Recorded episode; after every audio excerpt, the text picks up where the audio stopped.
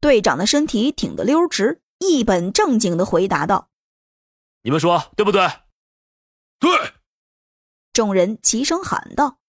对面看上去还真有点训练的意思，甚至让萧然想起了自己当年在战区时候的样子。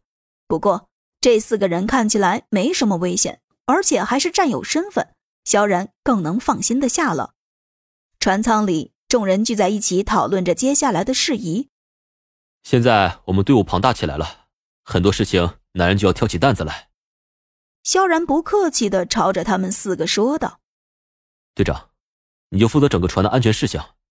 现在船下有一条缝，能不能修好？能，放心吧。对于探险队来说，这都不算什么。老二，你负责跟在我身边，我会有具体的任务交给你，不管遇到什么情况，不能脱离我的视线。好。老三，安排完了他们几个，接下来就进入了女人的工作。在这个荒岛上，女人什么都不敢是绝对不行的。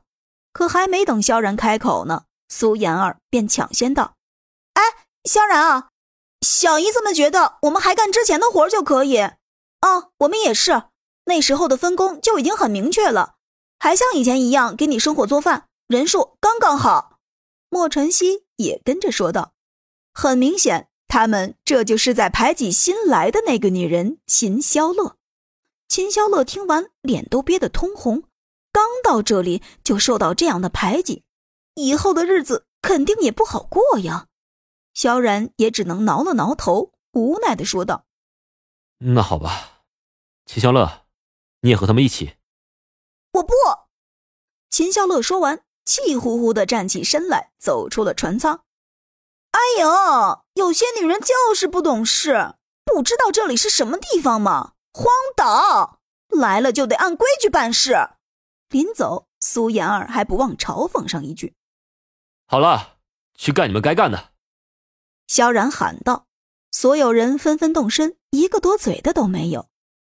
一天时间过去，差不多到了晚上，负责巡视的老二和老三根本没发现任何一个人影儿，跑回来跟萧然汇报：“好，辛苦你们了，晚饭已经准备好了，快去吃吧。”萧然微笑着说道。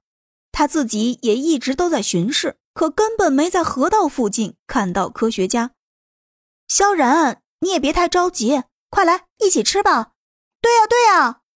坐在火堆旁的几个女人热情地朝着萧然挥手说道。去之前，萧然还不忘带上秦萧乐。